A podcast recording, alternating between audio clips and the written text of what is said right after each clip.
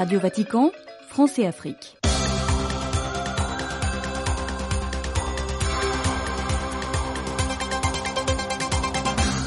Amis et fidèles auditeurs, bienvenue et merci d'être à notre écoute. Réunion du pape avec les C9, les conseils des cardinaux chargés de les conseiller pour la réforme de la curie romaine. Message du pape au lauréat du prix Zayed pour la fraternité humaine 2024 décerné lundi à Abu Dhabi aux Émirats arabes unis. Nous en parlerons dans l'actualité de l'Église qui nous conduira aussi au Tchad et en République démocratique du Congo. Des réactions après le report de l'élection présidentielle au Sénégal. L'archevêque de Dakar, Monseigneur Benjamin Diaye, s'est exprimé à ce sujet. Dans l'actualité sociale et politique en Afrique, vous suivrez aussi d'autres développements de cette situation. Actualité sociopolitique qui nous conduira aussi au Nigeria et en Tunisie. Unir les forces pour combattre la corruption au Nigeria, c'est le vœu du cardinal John Onayekan, archevêque émérite d'Abuja. Vous l'écouterez dans cette édition une école de musique créée dans l'archidiocèse de Bukavu afin de redonner la joie de vivre aux enfants malgré les conséquences désastreuses de la guerre dans l'est de la République démocratique du Congo. Vous suivrez un entretien à ce sujet. Encore une fois, bonne condition d'écoute de nos programmes que nous émettons depuis la Cité du Vatican. Radio Vatican, France et Afrique, Stanislas Kambashi. Une seule activité était inscrite au programme du pape de la journée de lundi, la réunion avec les C9, les conseils des cardinaux chargés de les conseiller dans la réforme de la curie romaine. La rencontre se poursuit jusqu'à mercredi. Les lauréats du prix Zayed pour la fraternité humaine 2024 sont connus pour leur engagement solidaire en faveur du progrès de l'humanité et de la promotion de la coexistence pacifique. C'est ce qu'a écrit le pape François dans son message aux lauréats du prix Zayed pour la fraternité humaine décerné à Abu Dhabi lundi. Plus de détails avec Françoise Niamien partager les sentiments de fraternité les uns envers les autres, promouvoir une culture de la paix qui encourage le dialogue entre culture et religion, la compassion, la solidarité, le développement durable et l'inclusion, c'est le vœu du pape François exprimé dans son message adressé aux lauréats du prix Zaed pour la fraternité humaine 2024. C'est lundi qu'a eu lieu la remise du prix à Abu Dhabi, capitale des Émirats arabes unis. Les lauréats du prix Zaed pour la fraternité humaine 2024 sont connus pour leur engagement solidaire en faveur du progrès de l'humanité et de la promotion de la coexistence pacifique, a écrit le Saint-Père tout en les félicitant et en les remerciant pour leurs efforts. Les lauréats de la cinquième édition de ce prix sont la religieuse chilienne Sœur Nelly Leon Correa, surnommée la mère des détenus, le chirurgien égyptien Sir Magdi Yacoub et les deux principales organisations de solidarité islamique indonésienne, l'Ad Latoun Ulama et Muhammadiyah.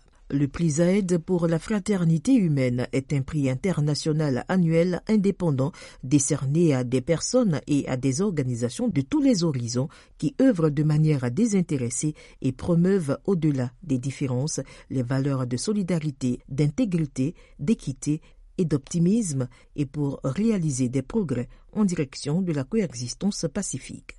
Le message du pape a été signé le 4 février, jour où se célèbre la Journée internationale de la fraternité humaine instaurée par les Nations unies pour célébrer la signature historique du document sur la fraternité en 2019 à Abu Dhabi par le pape François et le grand imam d'Al-Azhar, le cheikh Ahmed Al-Tayeb.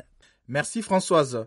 Dans un message adressé aux participants au quatrième congrès international de la plateforme universitaire de recherche sur l'islam pluriel en sigle, qui se tient à Abu Dhabi aux Émirats arabes unis du 5 au 7 janvier, le pape François invite à contourner les pièges de la fraternité qui sont la méconnaissance de l'autre, l'absence d'écoute et la rigidité intellectuelle. Cette conférence coïncidant avec l'anniversaire des cinq ans de la signature du document sur la fraternité humaine et la paix mondiale par le pape François François et les grands imams d'Al-Azhar Ahmad El-Tayeb, le Saint-Père a rappelé les buts de ces documents qui doivent être l'objet de recherche et de réflexion dans toutes les écoles, les universités et les instituts d'éducation et de formation afin de contribuer à créer des nouvelles générations qui portent les biens et la paix et défendent partout les droits des opprimés.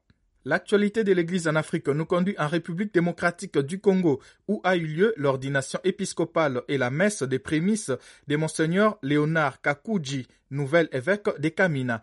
Les détails de Jean-Baptiste Malengue.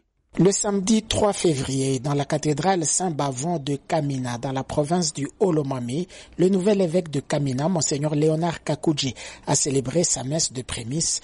À la fin de la messe, l'évêque a reçu en cadeau symbolique une chaise de la paroisse Saint-Bavon. Pour succéder à Monseigneur Jean-Anatole Kalala, Monseigneur Léonard Kakouji, prêtre du clergé diocésain de Lubumbashi, a été ordonné évêque le vendredi 2 février par l'imposition des mains de Monseigneur Fulgence Mouteba, archevêque métropolitain de Lubumbashi, administrateur apostolique de Kamina depuis 2020.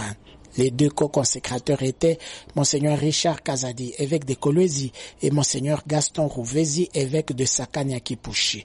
Une dizaine d'autres évêques les ont suivis. À l'homélie, Monseigneur Fulgence Mouteba a rappelé la triple fonction d'un évêque pour aimer et conduire le peuple de Dieu, l'enseigner, lui prêcher l'évangile et le sanctifier par les sacrements. Monseigneur Mouteba a invité le clergé à collaborer étroitement avec l'évêque afin de l'accompagner dans le ministère pour paître le peuple de Dieu et pour le bien de l'Église. Et Monseigneur Léonard Kakouji a reçu les insignes pastoraux de l'anneau, la mitre, la crosse et le siège épiscopal.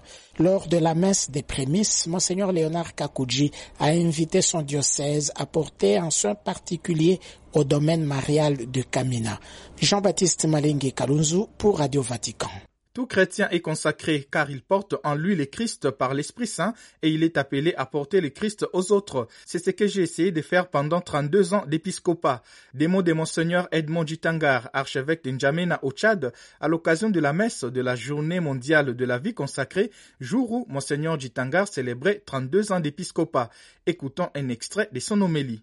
Dieu nous consacre. Dieu est le seul qui peut consacrer. Parce que consacrer, c'est rendre sacré pour toujours. Et Dieu nous consacre par le baptême à devenir ses enfants. Et c'est lui qui nous demande, comme il a dit, vous serez saints comme moi, votre Dieu, je suis saint. C'est moi qui vous consacre. Vous êtes un peuple à moi. Et Dieu nous consacre pour avoir relation avec lui. Il nous purifie d'abord. Il nous sanctifie par le baptême pour que nous puissions vivre ensemble une communauté telle qu'elle a voulu au commencement. Et cette communauté, le signe, le manifeste, c'est l'Église. Cette Église où nous essayons tous les jours de rester en communion avec Dieu, de rester en communion les uns avec les autres, non seulement dans les lieux indiqués, mais partout où nous nous trouvons. Le chrétien est celui qui porte le Christ ça signifie que notre vocation, c'est justement d'être des porteurs du Christ aux autres. Frères et sœurs, c'est ce que j'ai essayé de faire pendant 32 ans comme évêque, 44 ans comme prêtre, et puis, bon, comme chrétien, je me suis débrouillé tout seul pour le vivre, mais c'est pour dire que tout cela contribue à la manifestation de la gloire de Dieu. Monseigneur Edmond Dutangar, archevêque de N'Djamena au Tchad. Des réactions à la suite du report de l'élection présidentielle au Sénégal par le président Macky Sall. Une voix d'église s'est fait entendre, celle de l'archevêque de Dakar, Monseigneur Benjamin Ndiaye. L'archevêque s'est dit dérouté et demande le respect des institutions. Il appelle les uns et les autres à s'engager dans une vraie volonté de bâtir la paix qui ne passe pas forcément par des intérêts individuels. Restons au Sénégal pour commencer avec l'actualité sociale et politique en Afrique.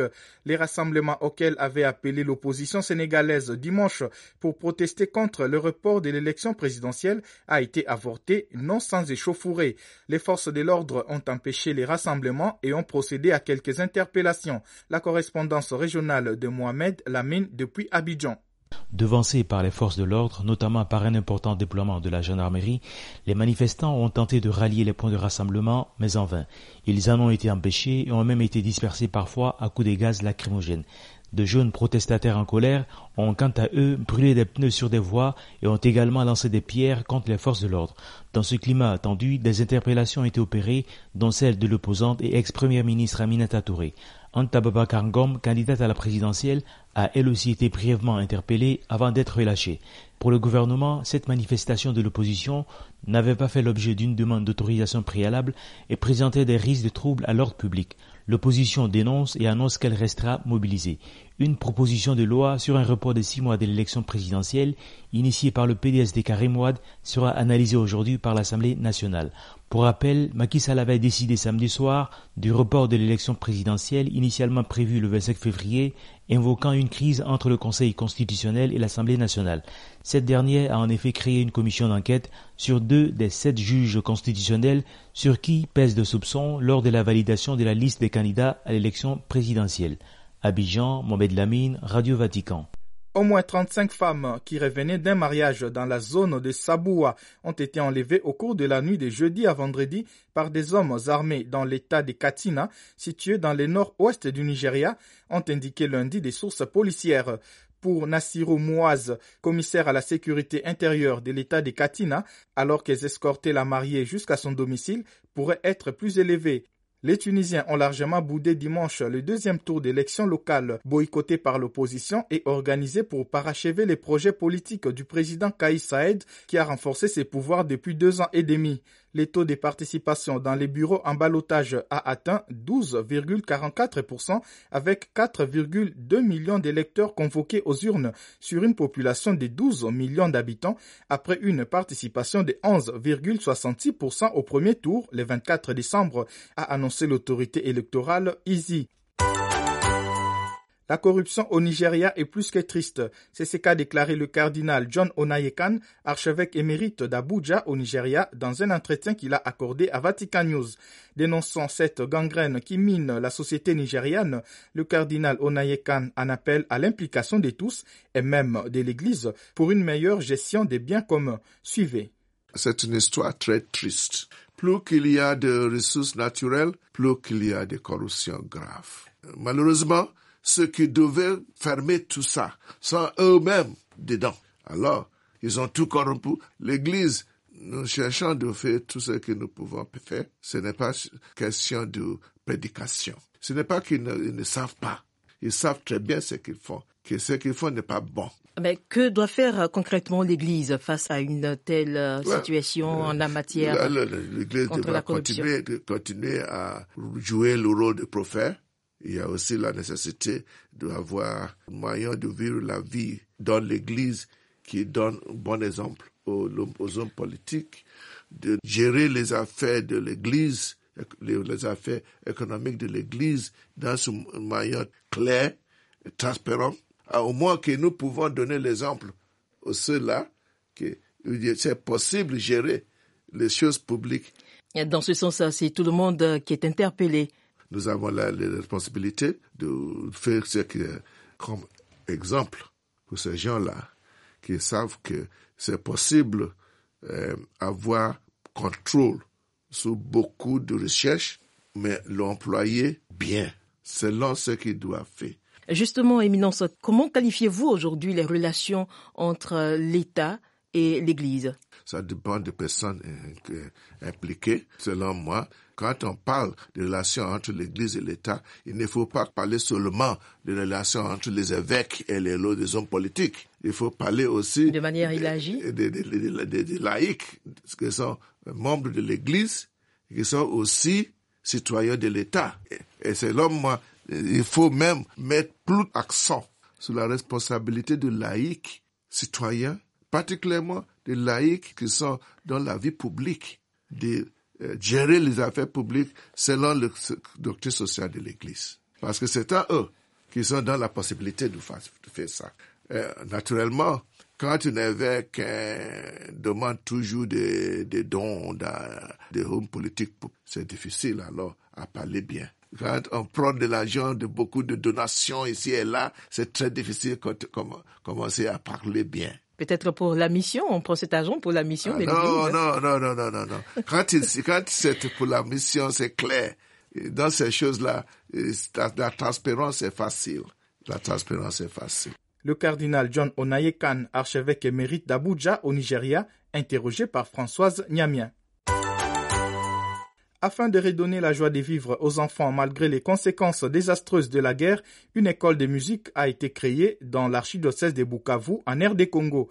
Cette école se donne pour mission d'initier les enfants à l'art sacré, promouvoir les chants liturgiques et développer en eux les vertus chrétiennes. C'est ce que nous explique Daniel Rugamika, responsable du chœur des petits chanteurs de la résurrection dans cet entretien qu'il nous a accordé. C'est une école de musique euh, qui appartient au cœur euh, de la résurrection. Et comme euh, peut-être dans l'église, euh, le cœur des petits chanteurs de la résurrection de l'archidiocèse de Bukavu est un groupe d'encadrement des enfants et des jeunes fondé sur l'apprentissage du chant liturgique l'initiation à l'art de la musique sacrée et le développement des vertus chrétiennes à travers cette école de musique. Et le groupe a comme mission l'animation d'offices religieux dans les paroisses les plus modestes, comme dans la cathédrale. Il y a la promotion de la musique chorale autour de la voix d'enfants et des jeunes. Il y a aussi l'éducation à la vie de groupe, à l'autonomie, à la responsabilité, mais aussi à la persévérance, à la maîtrise et à l'affirmation de soi. Et les chœurs, euh, comme je l'ai dit, a une école de musique qui contribue à la formation musicale, spirituelle, humaine et artistique des enfants afin de leur euh, redonner la joie de vivre malgré les conséquences euh, désastreuses des différentes guerres. Et la musique, là, les aide à surmonter les épreuves, à oublier les affres de la guerre et à se divertir. Justement, dans la vidéo de vulgarisation que vous avez publiée sur votre plateforme YouTube, vous dites que vous utilisez la musique pour soulager les souffrances des traumatismes des guerres. Vous qui êtes dans cette zone du Congo assez éprouvée par la guerre, pouvez-vous nous en parler un peu plus, cette musique pour soulager les traumatismes, les souffrances et la guerre? Oui, en fait, la musique, comme je l'ai dit, aide à divertir, adoucir les mœurs. Et pour les enfants qui apprennent à jouer aux instruments, différents instruments, à solfier et à jouer au piano, cela les aide à oublier tous les affres de la guerre et puis euh, essayer de pratiquer cette musique pour développer euh, certaines compétences intellectuelles, euh, artistiques et humaines également. Et comme tout être humain, euh, j'espère que la musique euh, pratiquée en groupe, euh, c'est vraiment un moteur de développement humain chez les enfants comme chez les adultes. Un moteur de développement et une école qui veut éduquer aux valeurs. Quel est euh, votre objectif en créant cette école de musique? En créant cette école de musique, euh, nous avons voulu aider nos paroisses euh, dans l'archidiocèse de Bukavu à avoir des musiciens compétents pour participer dans la liturgie et aussi organiser des concerts pour euh, les collectes des fonds euh, afin d'aider les enfants démunis et qui n'ont pas les moyens de participer euh, à cette formation et de venir également échanger avec les autres enfants et cela, vraiment, je crois que c'est un grand pas pour euh, l'archidiocèse de Bukavu. Mais nous avons aussi d'autres enfants qui viennent d'ailleurs et qui nous contactent euh, sur réseaux sociaux et on organise des formations.